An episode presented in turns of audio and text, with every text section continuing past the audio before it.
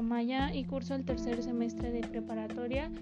en el grupo 305 OAM. Y pues bueno, hoy seguiremos hablando un poco más sobre lo que es la moda y la historia política del pantalón.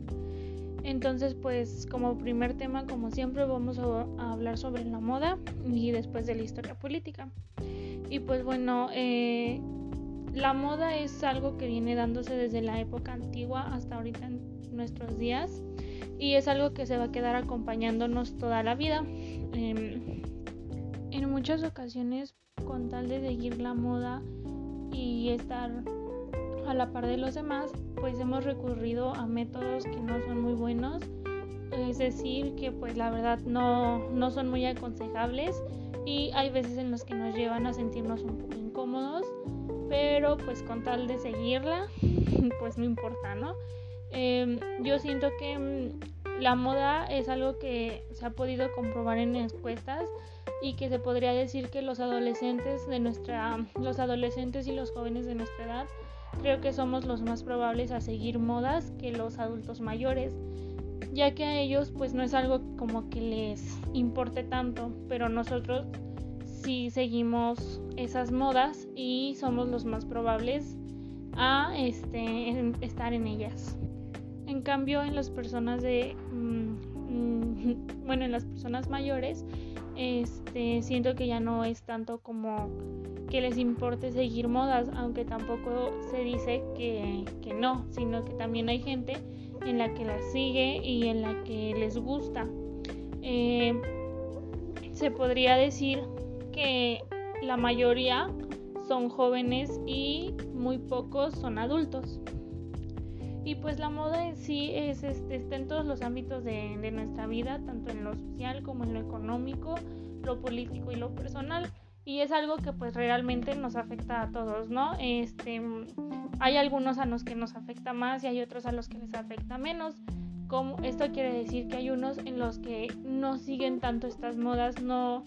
no les importa tanto, no les llama mucho la atención, pues. Y a los que sí, que son los primeros en este por ejemplo, si hay unos zapatos de moda o hay un carro de moda, son los primeros en que lo traen. Y pues realmente con esto hemos comprobado que no es necesario ser un diseñador para marcar tendencia.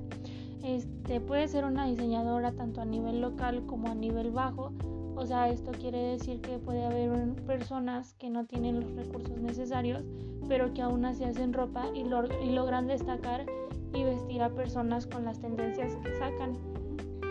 Y pues bueno, en lo de la historia política del pantalón, eh, se podría decir, bueno, ya como, como ya lo había dicho, el pantalón antes era sinónimo de ser hombre. Y pues aunque ahorita ya los pantalones se encuentren en el ropero pues de cualquier mujer, pues jamás, no siempre estuvo visto como una prenda femenina o para las mujeres, sino que el pantalón simbolizaba la masculinidad y el poder que tenían los hombres en, durante la Revolución Francesa se expresaron todos los valores republicanos y se convirtieron en un elemento clave del nuevo orden político. Sin embargo, em, esto continuó y no, no se logró la igualdad ni, ni la libertad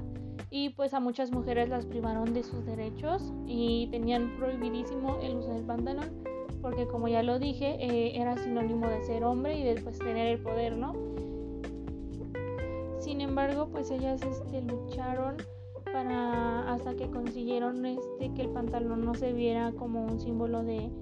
de ser hombre y que todas las mujeres pudieran vestir como ellas quisieran porque pues para ellos en sí el usar faldas o vestidos pues para ellos era como ser femenina porque ya, ya si veían a una mujer así usando pantalón para ellos era como símbolo de que ya era hombre. Entonces pues de eso se trata la historia política del pantalón, de las mujeres que lucharon para poder vestirse y usar prendas que ellas quisieran sin que las vieran como un sinónimo de masculinidad y pues se logró. Y pues ya con esto finalizo eh, mi, mi audio y espero les haya quedado más claro eh, estos dos este, temas y pues hasta la próxima.